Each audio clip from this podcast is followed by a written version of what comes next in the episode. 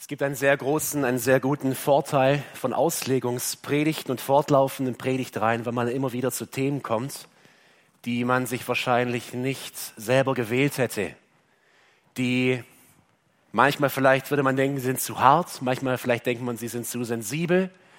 Es kann verschiedene Gründe haben und dazu gehört dieses Thema sexuelle Reinheit, Ehebruch, Treue. Ihr Lieben, wir sind in der mittlerweile 14. Predigt aus der Bergpredigt angekommen. Und jetzt ist Jesus bei einem Punkt angekommen, der damals wie heute jeden aufhorchen lässt. Jeden. Ich äh, denke, dass es nicht übertrieben ist zu sagen, dass dieses Thema ein Thema ist, über das man wahrscheinlich am wenigsten spricht oder eines der Themen, über die man kaum spricht aber mit dem jeder Christ oder viele Christen am meisten kämpfen.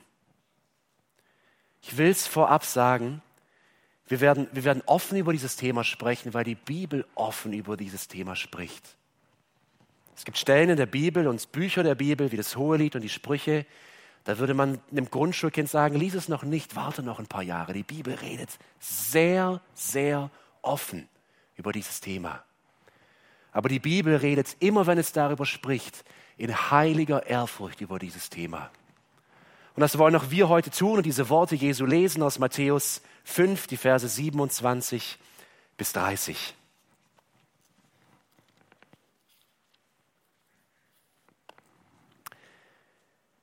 Ihr habt gehört, dass gesagt ist, du sollst nicht Ehe brechen. Ich aber sage euch, jeder, der eine Frau ansieht, sie zu begehren, hat schon Ehebruch mit ihr begangen in seinem Herzen. Wenn aber dein rechtes Auge dir Anstoß gibt, so reiß es aus und wirf es von dir. Denn es ist besser für dich, dass eins deiner Glieder umkomme, als dass dein ganzer Leib in die Hölle geworfen werde. Und wenn deine rechte Hand dir Anstoß gibt, so hau sie ab und wirf sie von dir. Denn es ist besser für dich, dass eins deiner Glieder umkomme, als dass dein ganzer Leib in die Hölle komme. Herr, heilige uns in der Wahrheit. Dein Wort ist Wahrheit. Amen. Sexuelle Reinheit, ich hatte mir überlegt, diesem Thema den Untertitel zu geben, ein schmaler Grad zwischen Leben und Tod. Denn genau in dieser Atmosphäre, in diesem Geist redet Jesus über dieses Thema. Lass uns einmal eintauchen und zuerst die Frage stellen, ist es dieses Thema nur bei uns heute ein Dauerbrenner? Seit 50 Jahren vielleicht, seit dem Zweiten Weltkrieg, seit den 68ern? War das davor unnötig, über so etwas zu sprechen? Wenn wir in die Zeit, um das Jahr 30, die Zeit Jesu gehen, dann merken wir dieses Denken, bei uns ist alles am schlimmsten und früher war alles besser, das hat man ja sehr, sehr oft, äh, überhaupt nicht stimmt. Überhaupt nicht stimmt. Die Welt, in der Jesus lebte, war eine komplett pervertierte, eine von der sexuellen Moral betrachtet, eine komplett kaputte Welt. Wenn wir in die griechisch-römische Antike schauen, aber auch in die eher orientalischen Staaten drumherum, die Völker, die früher kananäischen Völker rund um Israel, finden wir eigentlich kein einziges Volk, das eine Sexualmoral hätte, wo wir von der Bibel sagen könnten, das ist gut. Es war komplett pervers. Wir müssen nicht lange in der Bibel lesen und kommen sehr schnell in Kapitel wie 1. Mose 19. Sodom und Gomorra. Wisst ihr, was hier passiert? Den ersten Seiten der Bibel, da wollen Männer aus der Stadt Sodom die Gäste Lots vergewaltigen. Homosexualität und Vergewaltigung in den ersten Kapiteln der Bibel. Wir könnten jetzt reihenweise Dutzende Begebenheiten uns anschauen. Wir sehen rund um Israel, rund um das Volk, seit Stunde Null, seit Abraham, noch früher, gab es immer dieses Problem, eine perverse Welt. Wir kommen in Kapitel wie 1. Könige 14 zum König Rehabeam, der Sohn von Salomo. Und was lesen wir dort? Kapitel 14, Vers 24. In Israel wurde Tempelprostitution betrieben. Prostitution, ein Bordell als Tempel, als religiöse Handlung unter den Juden. Wenn wir wirklich in die Zeit Jesu gehen, in die römische Antike, dann sehen wir, dass die Römer die Sache fast noch auf die Spitze trieben. Der Pater Familias, der Hausherr in der römischen Kultur, eben der Herr über dem Haus, ähm, an sich schätzten und hielten die Römer die Ehe hoch. Vor allem unter Frauen galt Ehebruch und Fremdgehen als, als verpönt. Aber die Ehen waren sehr, sehr häufig wirtschaftlich aus, aus sozialen Gründen geschlossen und die Männer hurten herum, wie sie nur konnten. In Pompeji, bei den Ausgrabungen durch den Vulkan verschüttet, fand man Räumlichkeiten, 40 Räume und Gebäude, die als Bordelle genutzt wurden in einer Stadt. Das kann man sich gar nicht vorstellen. Homosexualität war weit verbreitet unter Männern und Sklaven. Könnte zu den Griechen gehen, eigentlich in nahezu jede Kultur. Es war eine durch und durch perverse Gesellschaft. Und ich bin mir sicher, die Juden zur Zeit Jesu, die rümpften die Nase ganz, ganz gehörig, wenn sie die Römer kommen sahen. Da sind sie, die Heiden. Ja, die Perverslinge, die Römer die in ihrer sexuellen Unmoral leben. Aber wir, die Juden, hat nicht der Gott Israel zu uns gesagt, 2. Mose 20, Vers 14, du sollst nicht Ehe brechen. Hat Gott nicht Inzucht, Fremdgehen, Homosexualität und andere Dinge verboten? 3. Mose Kapitel 18. Hat Gott nicht gesagt, denn alle, die solche Gräuel tun, werden ausgerottet werden aus ihrem Volk. Darum haltet meine Satzungen, dass ihr nicht tut nach den schändlichen Sitten derer, die vor euch waren, und dadurch unrein werdet. Ich bin der Herr, euer Gott. Und die Juden, sie brüsteten sich, sich abzugrenzen von diesen wilden Völkern um, ihn, um sie herum. Und sie hielten doch die Ehe hoch, sie hielten doch die Treue hoch. Sie wollten ja sogar so weit gehen zur Zeit Jesu, eine Frau, die fremdgegangen war, die die Ehe gebrochen hatte, zu steinigen. Sie waren hier moralisch ja fein raus.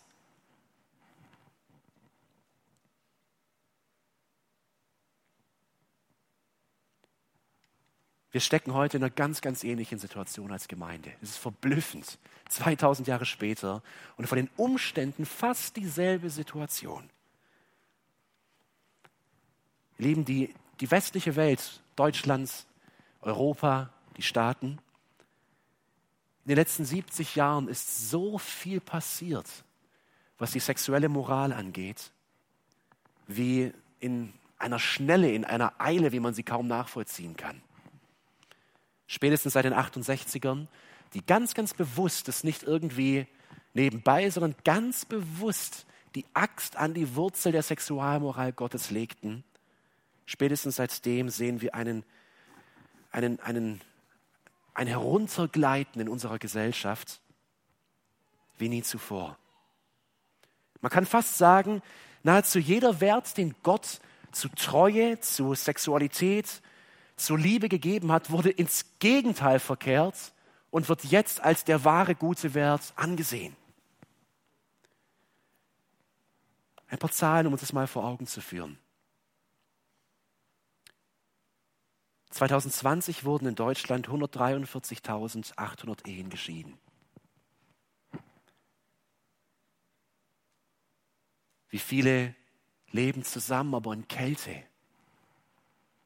Unter einem Dach, aber nicht verheiratet. Im emotionalen Sinn. In der Umfrage gaben 39 Prozent der Frauen zwischen 30 und 40 Jahren an, ihren Partner schon mal betrogen zu haben. Die Zahl der Männer ist hier erstaunlicherweise deutlich geringer, die sind vielleicht einfach nicht ehrlich genug. Das fast Schlimmste heutzutage ist, dass Prostitution, dass Ehebruch nicht nur irgendwo in Bordellen erlaubt ist, auch gesetzlich, sondern über Pornoseiten für jeden zugänglich, der lesen und schreiben kann. Wir können uns das nicht ausmalen. Für jeden zugänglich, der eine Tastatur vor sich hat und lesen und schreiben kann, ein Wort eingeben kann. Durch Netflix und Co.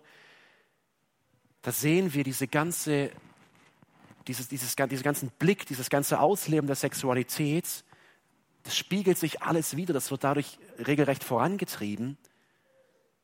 Egal, sei es Fremdgehen, sei es Homosexualität, Transsexualität und so weiter. Wir kennen das alles. Und die Christen heute? Wir leben wie die Juden zur Zeit Jesu und wir halten doch die, die Fahne der heiligen Schöpfungsordnung hoch, oder? Wir ehren den Bund der Ehe. Wir sagen uns Treue bis in den Tod, bis dass der Tod uns scheide. Die Frage ist, und genau das deckt unser Text heute auf, ist es wirklich so? Ich habe eine Studie gelesen, ich musste mehrmals nachlesen, weil ich ihr nicht geglaubt habe. Ich dachte, das kann nicht sein, die Zahlen, das stimmt was nicht. 2017 wurde eine repräsentative Studie unter Evangelikalen in Nordamerika, in den USA gemacht. Und dort gaben 25 Prozent der 15- bis 17-Jährigen an, dass sie schon Sex hatten und 65 Prozent der 28, 18- bis 22-Jährigen, also nahezu zwei Drittel. Davon sagten 20 Prozent, dass sie jeden Sonntag im Gottesdienst seien und der Glaube ihnen extrem wichtig sei.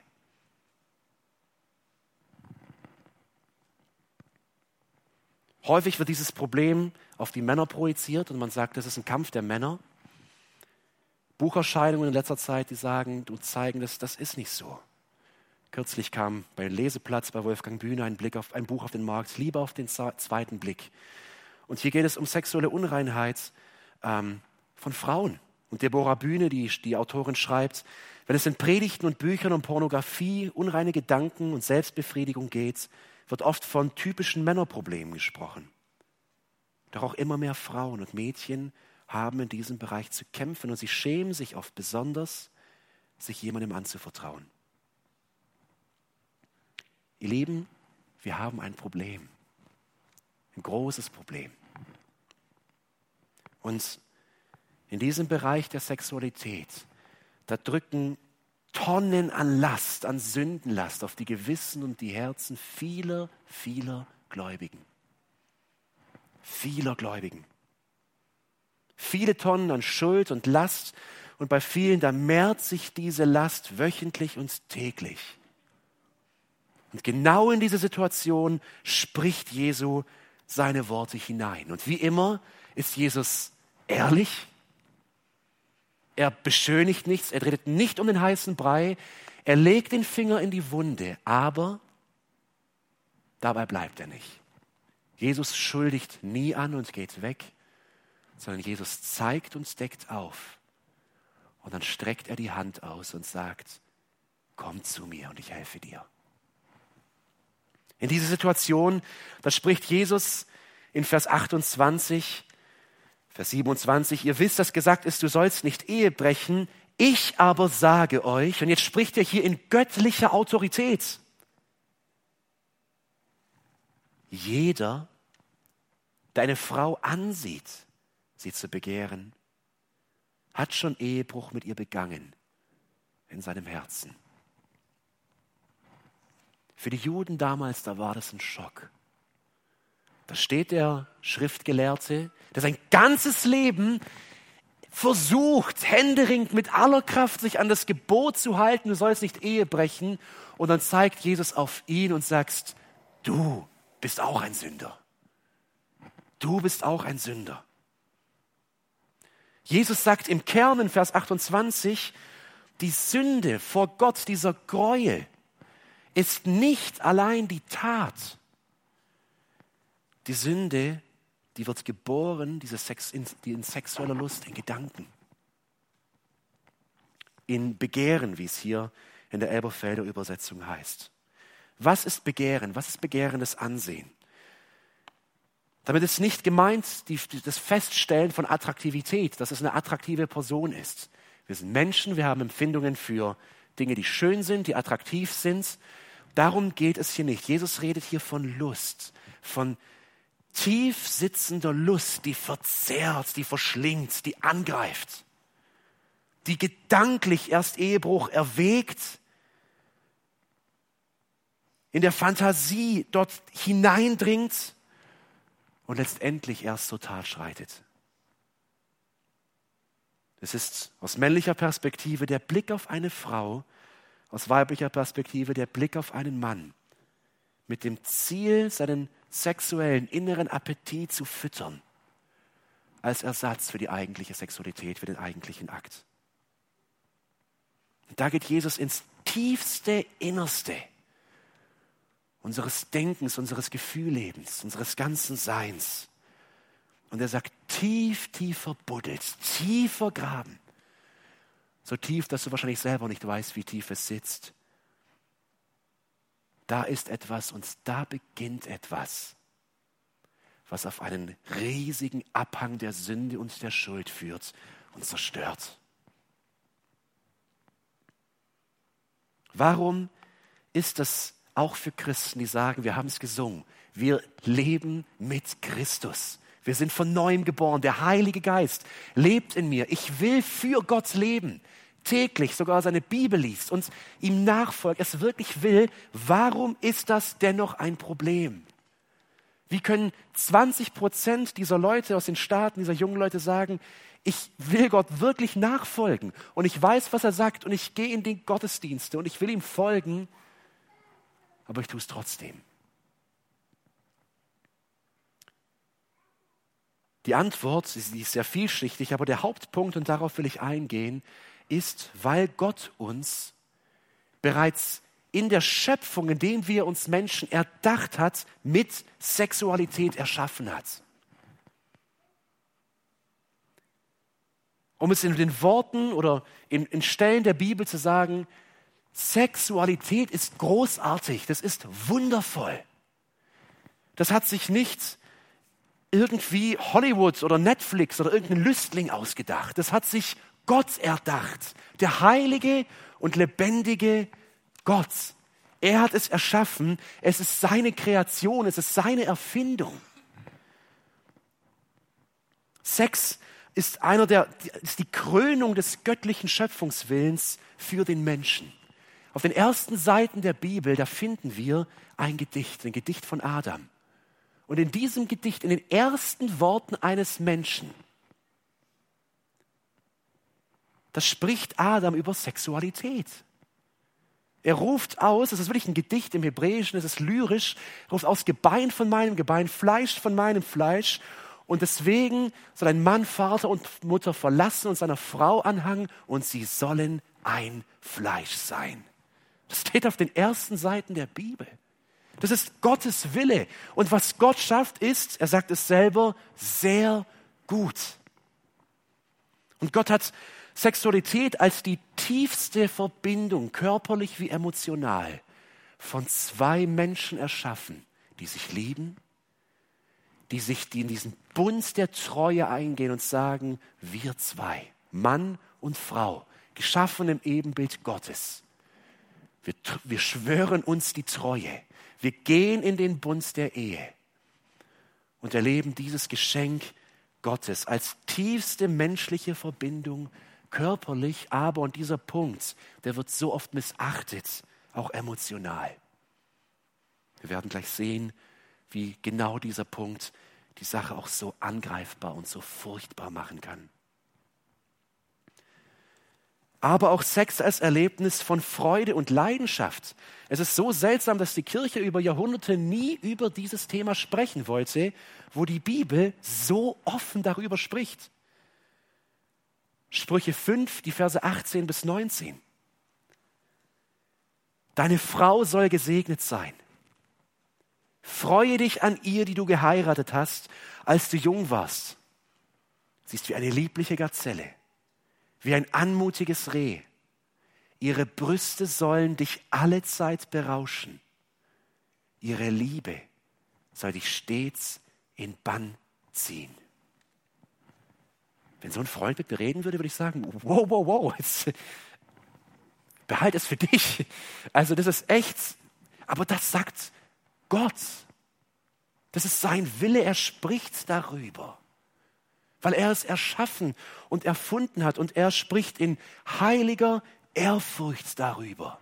Hier durch den Mund Salomos. Das noch einmal wiederholen. Nicht Playboy, nicht Hollywood, nicht irgendein Lüstling hat Sexualität erfunden. Es ist der lebendige, gute Gott. Und er schafft eine heilige Verbindung und ein tiefes, tiefes Geheimnis in dieser Ebenbildlichkeit Gottes. Und dieser heilige Gott, was er schafft, wird er schützen. Was Gott heilig schafft, das wird Gott schützen. Und Gott stellt Bedingungen an Sexualität. Nicht um uns zu beschränken, sondern weil er ein guter Gott ist. Und weil er weiß, dass der Mensch seit dem Sündenfall geschützt werden muss, um den Segen Gottes auch hier zu erfahren. Denn, wir können schon zum zweiten Punkt weitermachen, ich habe äh, die, die Punkte gar nicht genannt. Wir hatten zuerst gesehen, Sexualität oder sexuelle Reiter, ein großer Selbstbetrug und sehen jetzt Sexualität eine offen klaffende Wunde. Warum eine offene, warum eine klaffende Wunde? Weil unser Text sagt, Sexualität, gelebt oder gedacht, außerhalb dieses heiligen Rahmens, den Gott gesetzt hat, nämlich die Ehe, ist tödlich. Das tötet uns von innen heraus und zeigt sich letztendlich ganz offensichtlich im Leben. Immer noch Vers 28. Ich aber sage euch, jeder, der eine Frau ansieht zu begehren, hat schon Ehebruch mit ihr begangen. In seinem Herzen, da passiert etwas im Herzen. Hier spricht Jesus vom Mann, aber es gilt genauso auch für die Frau.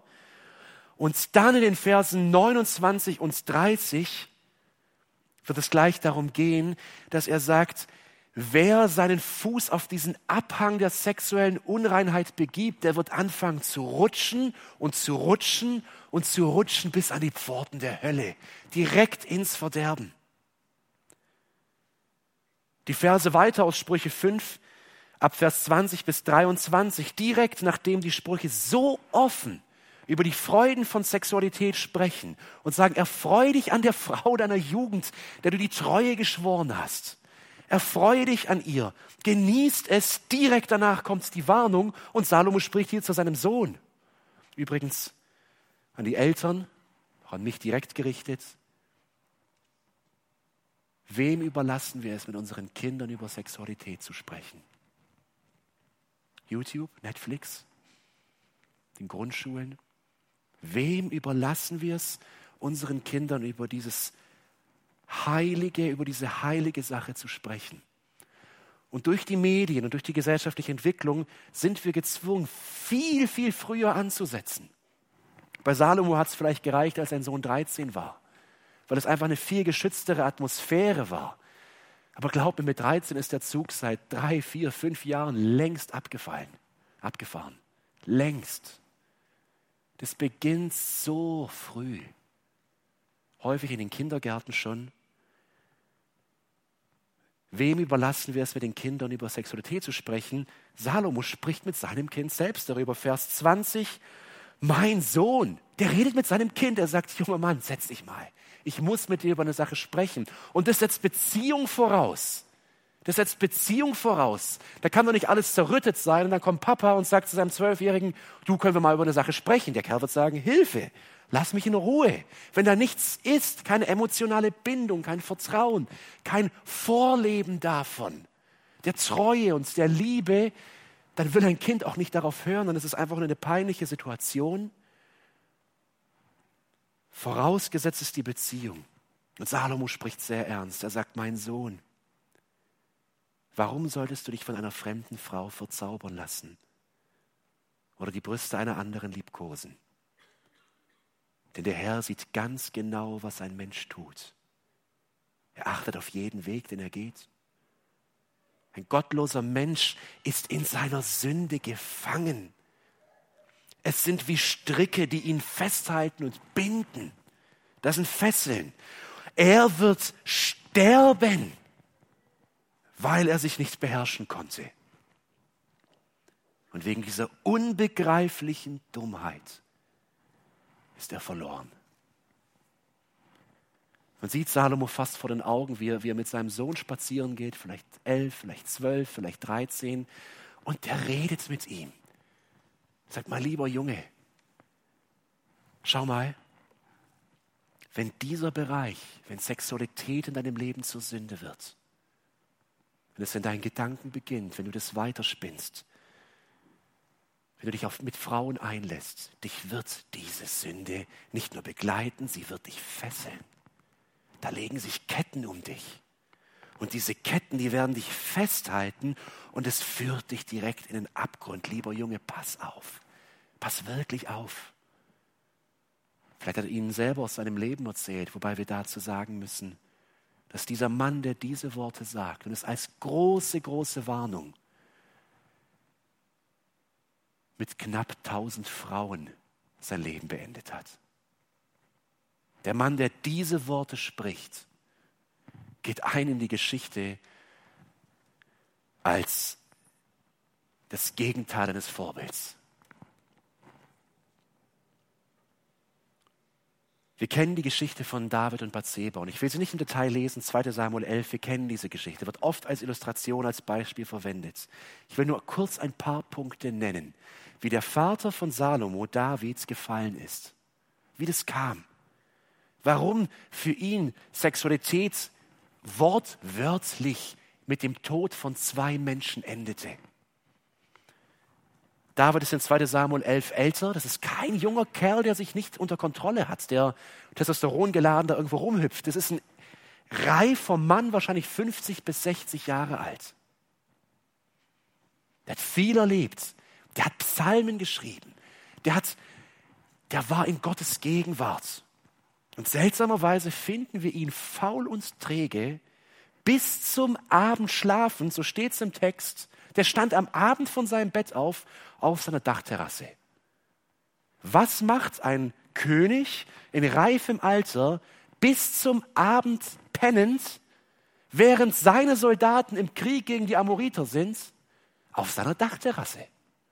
Was macht er da? Was macht er nachts? Warum schläft er bis zum Abend?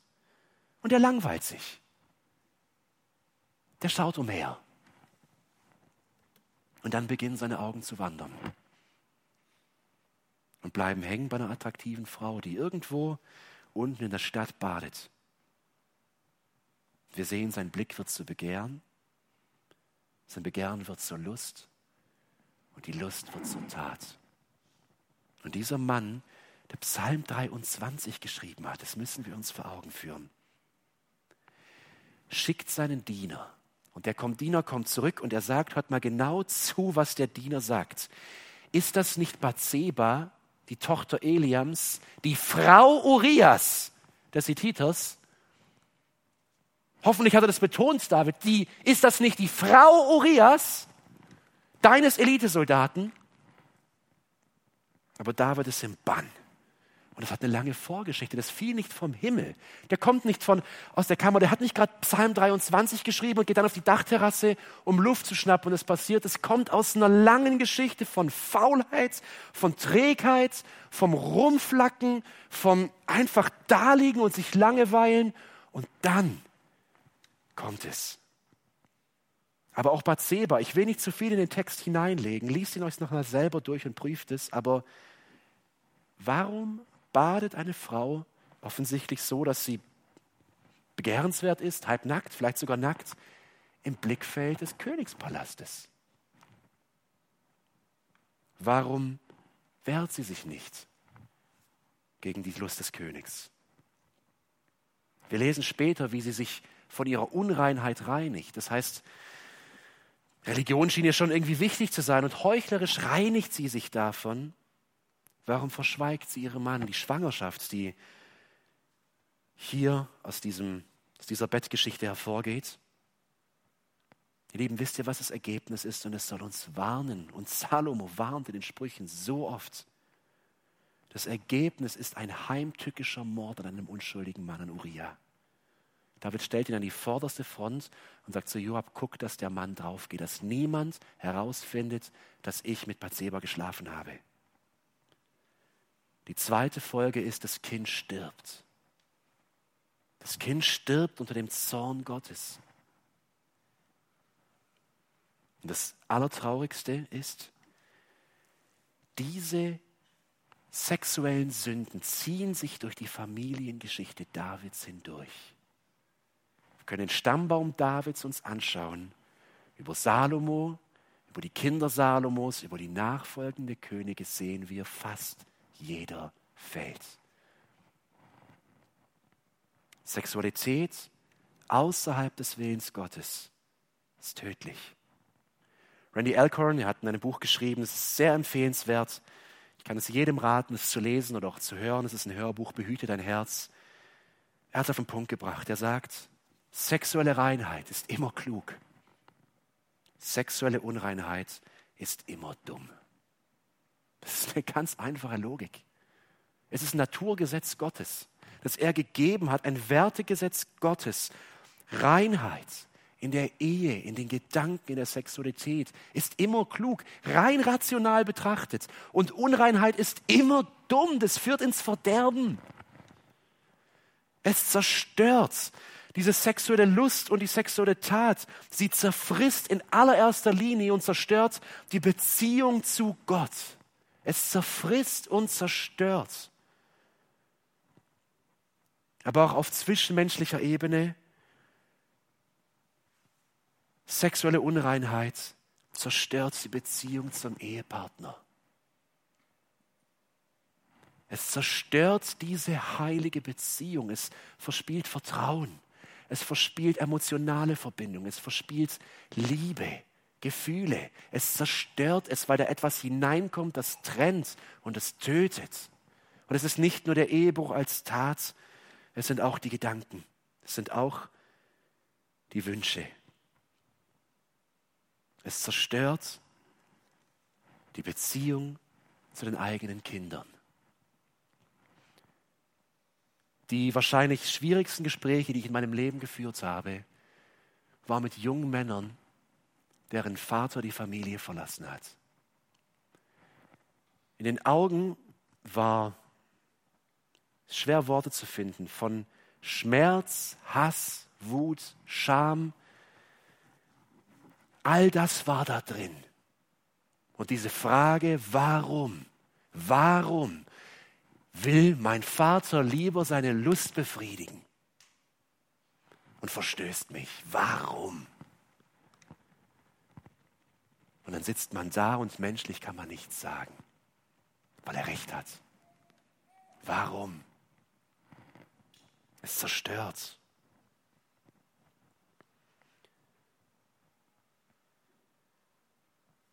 Sexuelle Unreinheit, es zerfrisst und es zerstört die Beziehung zur Gemeinde und zum Dienst. Die Kraft geht verloren. Ich werde es nie vergessen, den Moment, als ich einen Artikel öffnete in einer amerikanischen christlichen Zeitung, wo es um Gemeinden geht. Und da sehe ich das Bild eines Predigers, den ich so sehr schätze, in der Zeit habe ich mir Predigten von ihm angehört. Das ist eines meiner großen Vorbilder. Der steht auf den Kanzeln neben dem John MacArthur, neben dem Paul Washer. Und ich habe gelernt von ihm. Und das, war, das sind so tiefe Predigten. Ein Vorbild. Und dann steht da, Arturo Arsuria legt seine Ämter nieder wegen mehreren sexuellen Beziehungen zu Frauen in seiner Gemeinde. Das ist wie ein Messer direkt ins Herz. Als junger Mann im Dienst und dann eines der Vorbilder. Fällt. Predigte in dieser Zeit über Ehe und Liebe. Es zerstört und es zerfrisst. Und zuletzt, sexuelle Unreinheit, es ist immer klug und es, sexuelle Reinheit ist immer klug und Unreinheit ist immer dumm, denn letztendlich zerstört es die Beziehung zu dir selbst. Randy Alcorn schreibt, Antibiotika mag gegen Syphilis helfen, Verhütungsmittel mögen gegen Kinder helfen. Aber wer hilft gegen das Gewissen? Es drückt. Niemand.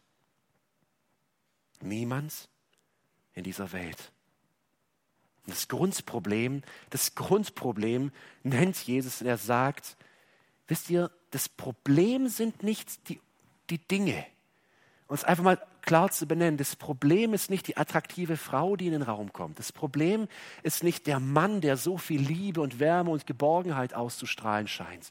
Das Problem sind nicht die Pornoseiten oder die Hefte oder die Filme. Das sind die Anlässe. Das Problem liegt im Herzen. Da beginnt, sagt Jesus in Vers 28, er hat diese Sünde begangen im Herz. Wir würden sagen, Herz in unseren Gedanken. Das ist das hebräische Wort. Herz in unseren Gedanken, in unserer Innenwelt.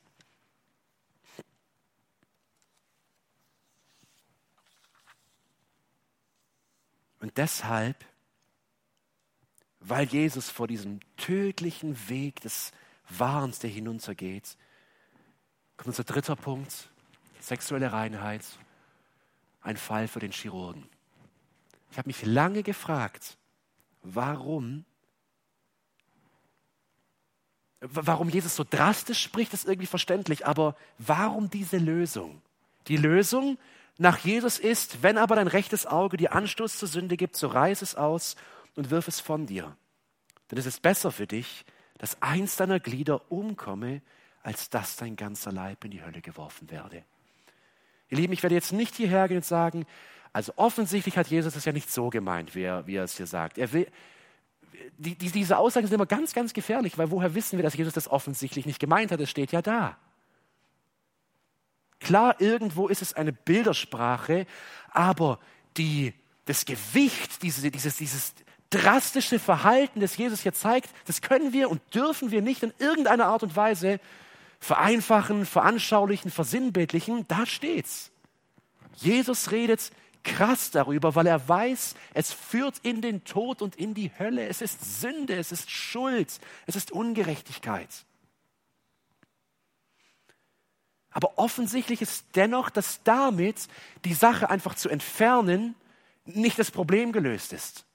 Ein Kirchenvater Origenes, der aus Alexandria, aus Ägypten kam, lebt im zweiten, dritten Jahrhundert nach Christus, der nahm das Wort wörtlich und der sorgte dafür, dass er nie wieder in der Lage sein wird, ähm, in irgendeiner Art und Weise sexuell aktiv zu werden.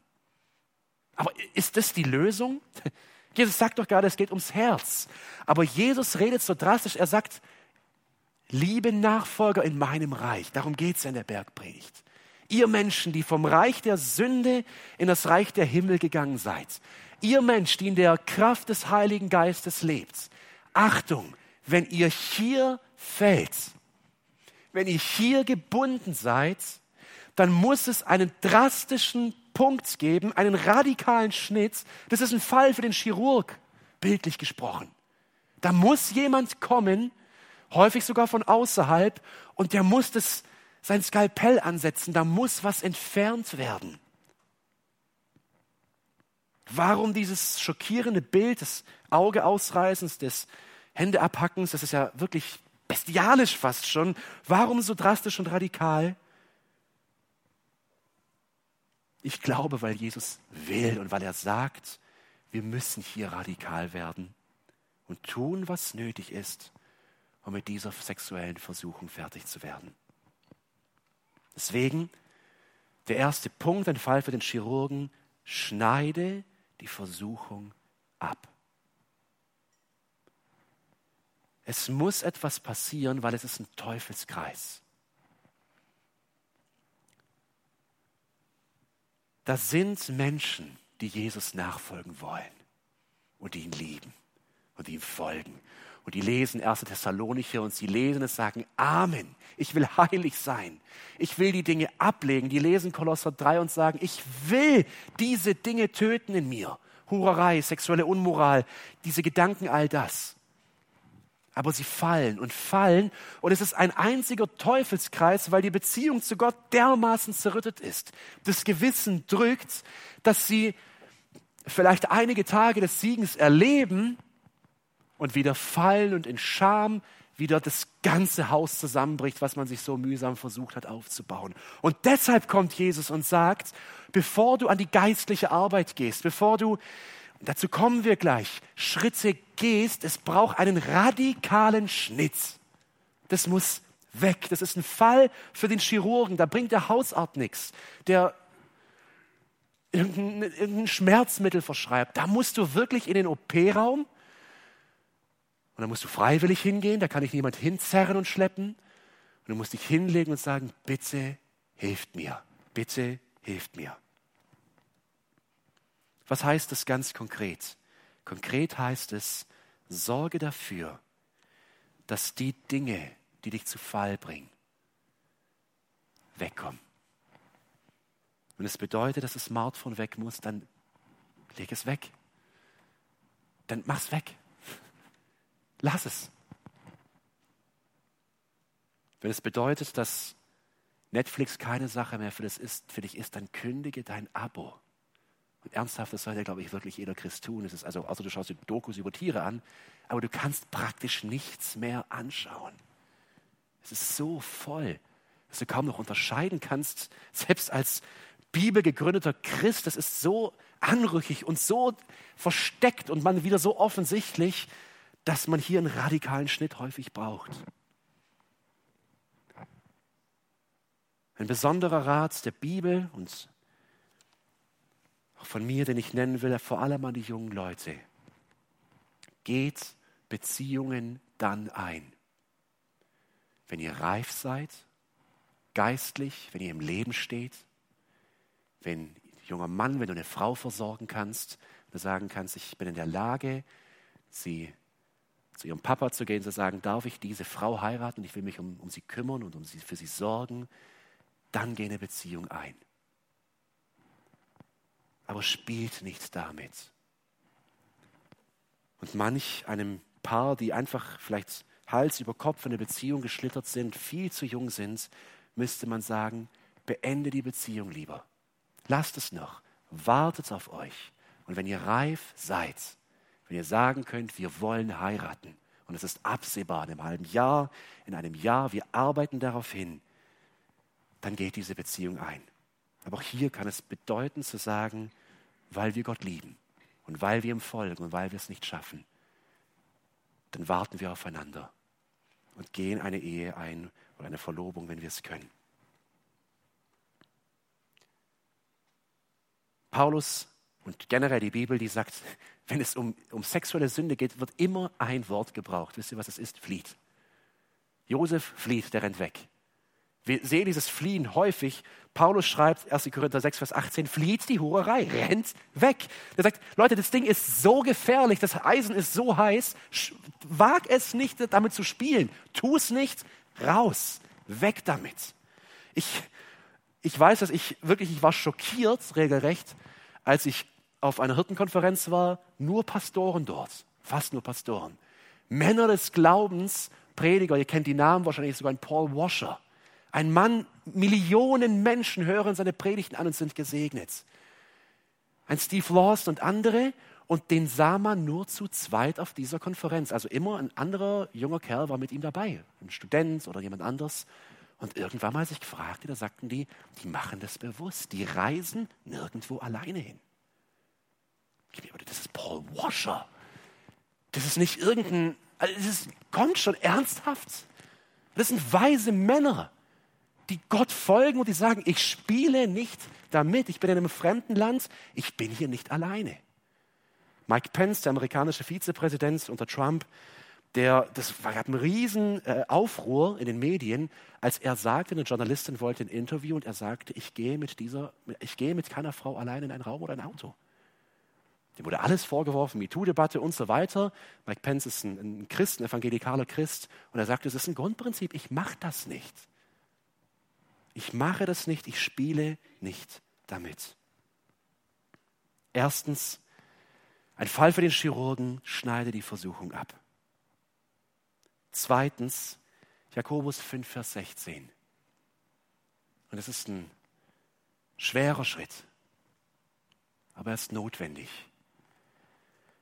Bekenne deine Sünde Gott, das ist selbsterklärend, und bekenne sie einer Vertrauensperson. Das sagt Jakobus in Jakobus 5, Vers 16. Darum bekennt einander eure Sünden. Bekennt eure Sünden und betet füreinander. Die Folge, damit ihr geheilt werdet. Im Kontext spricht Jakobus hier nicht nur über sexuelle Sünde, aber er sagt, wenn du kämpfst und wenn du fällst, da, du hast Geschwister um dich herum. Das sind Leute, die haben Geistesgaben von Gott bekommen. Und die können dir helfen. Geh hin und bekenne es und sage, lieber Bruder so und so, lieber Pastor, oder geh zu einer Frau als Frau und sag, schau her, das ist mein Problem, vielleicht seit Jahren. In Scham, ich habe mich nie getraut, das jemandem zu sagen. Aber geh zu jemandem und bekenne deine Schuld. Es ist schwer, man öffnet sich. Geh zu deinem Ehepartner und bekenne ihm deine Schuld. Drittens, schneide die Versuchungs ab, bekenne deine Sünde Gott und einer Vertrauensperson, setze schützende Grenzen. Es ist nie so, wir sehen es bei David, dass man aus dem tiefgeistlichen Leben Gott folgend, als Familienvater seine Familie liebend, als, als Mutter, als Ehefrau in Hingabe lebend, von null auf hundert irgendwo fremd geht. Das passiert in der Regel nicht, sondern das ist eine Leiter, das sind Sprossen, die gesteigert und gesteigert werden über Monate, über Jahre. Sprosse 1 ist, wie wir hier bei Jesus gesehen haben, vielleicht der Gedanke. Sprosse 2 vielleicht die wandernden Augen. Sprosse 3 vielleicht die Filme. Und so geht das Ganze höher und höher und höher, bis es letztendlich da endet, wo Gott sagt in den zehn Geboten, du sollst nicht Ehe brechen in der eigentlichen Tat. Setze schützende Grenzen. Lieben, was ein Abraham nicht geschafft hat, was ein David, ein Salomo nicht geschafft hat, ein Jakob, werden auch wir nicht einfach schaffen, wenn wir mit dieser Sünde spielen. Nämlich treu zu sein, in Gedanken und in der Tat. Und jetzt der vierte Schritt, und das ist der wichtigste. All diese Dinge, die drei Dinge, die ich nannte, das sind ich sage einmal, mechanische Dinge. Das sind wirklich Stellschrauben, die wir verändern können. Dinge in unserem Umfeld, die wir ändern können. Auf jemanden zugehen, mit ihm darüber sprechen und es bekennen, gemeinsam beten, sich Grenzen setzen, die Abos kündigen, das Smartphone wegmachen, die Internetseiten, eine Internetsprache, was auch immer es ist. Das sind alles äußere Dinge. Ein Problem haben wir nicht geklärt und das ist das Herz. Und wenn wir da nicht ansetzen, dann mag es sein, dass wir uns vielleicht ein Jahr händeringend nach Luft schnappend irgendwie versuchen freizuhalten. Aber wenn das Herz nicht umprogrammiert wird, dann bleibt das Virus, dann bleibt es da. Und deswegen der vierte Punkt. Suche die Herrlichkeit Gottes. Aber dieser Punkt braucht diese mechanischen Dinge. Viele wollen, sie sagen, Gott, ich will diese Sucht loswerden und sie kämpfen und sie kämpfen, aber sie fallen und sie kämpfen und sie fallen und irgendwann sagen sie voller, ich kann nicht mehr voller Frust, ich will nicht mehr. Deswegen braucht es diesen radikalen Schnitt, das Anvertrauen, die Grenzen, aber das ist nur, das ist nur die Grundlage, damit darauf aufgebaut werden kann, dass die Herrlichkeit und die Kraft Gottes wieder in dein Leben strömt. Ihr Lieben, wie viele Christen sind seit Jahren hier gebunden in den Ketten, von denen Salomo spricht. Und sie kommen nicht raus. Und wenn es geschafft wird über Mühe und Arbeit und körperliche Disziplin, all das braucht, es muss etwas draufgesetzt werden. Und das ist die Herrlichkeit und die Kraft Gottes. Der Heilige Geist, der lebt und der wirkt, aber der vielleicht seit Jahren betrübt wurde. John Piper, der schreibt es so gut, dass ich mir mich gar nicht traue, das anders zu sagen. Ich will es einfach vorlesen. Das Feuer der Freuden der sinnlichen Lust muss mit dem Feuer der Freude an Gott gelöscht werden. Was für ein Bild.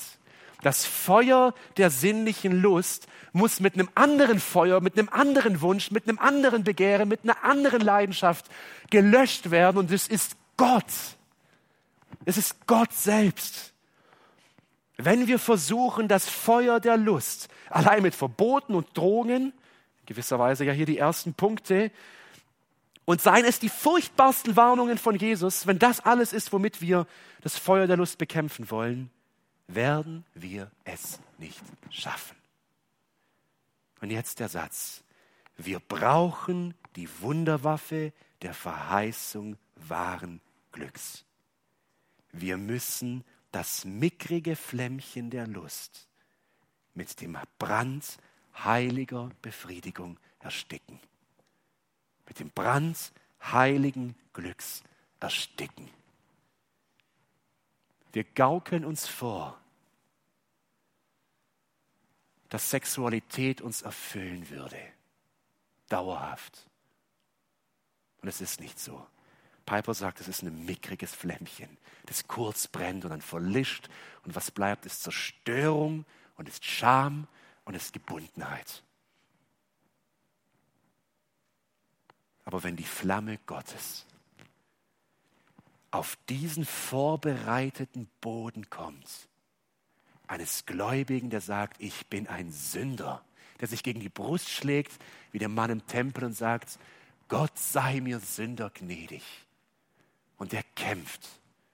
Und der weiß, für mich wird gebetet. Und der vielleicht sagt, und ich gehe zum Pastor und ich rede mit ihm. Und ich gehe in die Seelsorge und ich vertraue mich meinem Partner an. Ich überwinde all die Scham und ich tue es. Wenn auf dieses auf dieses Fundament, der Brand Gottes, der Geist Gottes, die Herrlichkeit Gottes kommt.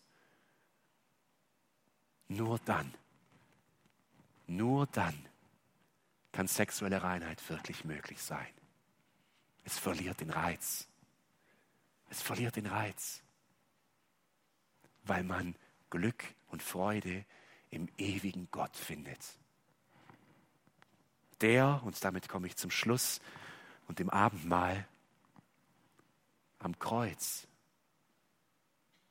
jede deiner Sünden und meiner Sünden kannte. Jesus ging nicht ans Kreuz und sagte, oh, hoffentlich werden sie aber im sexuellen Bereich niemals fallen. Dafür will ich nicht sterben. Er kannte alles, bis in die tiefsten, dunkelsten, widerlichsten Kammern der Herzen der Menschen. Alles. Und im Wissen der Sünde und im Wissen der Kraft der Sünde ging er ans Kreuz, um die Sünde und die Macht und den Fluch der Sünde zu besiegen. Und darin liegt Heilung. Und darin liegt Kraft. Und darin liegt die Kraft, die eigene Scham und die eigene Hilflosigkeit zu überwinden. Aber darin liegt auch die Kraft, zu vergeben. Zu vergeben. Randy Alcorn erzählt in diesem Buch, wie eine Frau zu ihm in die Seelsorge kam. Und sie sagte, mein Mann kam zu mir vor einigen Monaten. Beides waren Christen, lange verheiratet, viele Jahrzehnte. Und er bekannte mir unter Tränen und mit Scham, dass er sich zu einer neuen Kollegin extrem hin, hingezogen fühlt und dass sie mehrmals auch schon essen waren. Und er sagt, ich kann nicht mehr, ich muss es dir bekennen. Und sie war zutiefst schockiert zuerst. Zutiefst schockiert, verletzt ist es ja auch jedermann, jeder versteht es ja auch. Aber sie, sie überwand diese Scham, sie überwand diesen, diesen, diese Abneigung auch gegen all das, diesen Vertrauensbruch, der sich hier anbrannte, diesen Treuebruch. Und sie vergab ihrem Mann Sie begann zu arbeiten miteinander. Sie begann geistlich ganz neu aufzubrechen. Er quittierte diese Beziehung und alles, noch bevor es zur wirklichen, zu, dem, zu dem wirklichen Akt kam. Sie sagt, und wir erlebten wirklich unglaubliche Freude, neu nach Jahrzehnten der Ehe. Und zwei Monate später danach starb der Mann, völlig unverhofft. Und sie kam zu Randy, Randy Alcott und sagte, ich kann dir nicht sagen, wie glücklich ich bin, dass ich ihn nicht abgewiesen habe, ihn nicht verstoßen habe, dass ich ihm vergeben habe. Und seine letzten Worte, bevor er starb, war, ich liebe dich. Und ich weiß, dass es stimmt. Es ist so schön. Heilung unserem Kreuz. Heilung bei Christus. Es ist so schön, dass wir heute Abend mal feiern, weil die Sünde der sexuellen Unreinheit unsere Körper betrifft. Deswegen ist sie auch so groß, so argumentiert Paulus in 1. Korinther 6. Es ist eine, Eine Sünde, die wir mit unserem Körper verüben.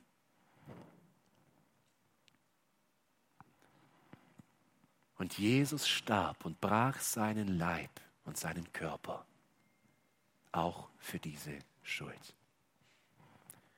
1. Korinther 6, Vers 19 bis 20. Oder wisst ihr nicht, dass ihr nicht euch selbst gehört? Denn ihr seid teuer erkauft. Darum preist Gott mit eurem Körper. Ich will schließen mit einigen Versen aus Psalm 51. Wir kennen diesen Psalm. Dieser Psalm wurde geschrieben. Wir kennen den Hintergrund nach der Geschichte von David und Bathseba. Das wohl tiefste Bekenntnisgebet der ganzen Bibel. Und David betet, nachdem zwei Menschen starben wegen seiner Lust. Psalm 51, Vers 11. Und ich lade jeden ein, aufzustehen und ich lese diese Verse und sie mitzubeten. Lass uns aufstehen dazu.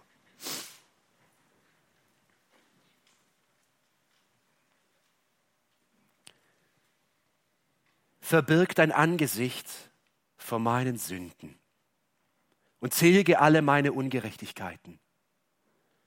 Schaffe mir Gott ein reines Herz und erneuere in meinem Innern einen festen Geist. Verwirf mich nicht vor deinem Angesicht und den Geist deiner Heiligkeit nimm nicht von mir. Lass mir wiederkehren die Freude der Errettung und mit einem willigen Geist stütze mich. Lehren will ich die Übertreter deine Wege und die Sünder werden zu dir umkehren. Errette mich von der Blutschuld, Gott, du Gott meines Heils. So wird meine Zunge jubelnd preisen deine Gerechtigkeit. O Herr, wir stehen vor dir als offenes Buch,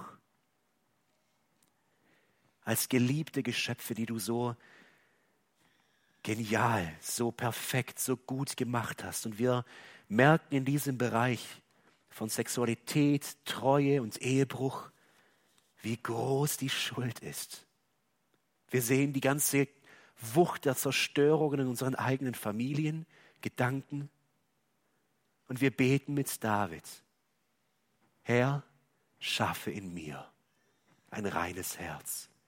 Ich bete für jeden in diesem Raum, dass wir brechen können mit dieser Sünde, dass wir Freude und Frieden und Glück erfahren durch die Kraft deines Heiligen Geistes, dass viele, viele, die hier sind, gestärkt durch deinen Geist den Mut bekommen zu bekennen, zu brechen.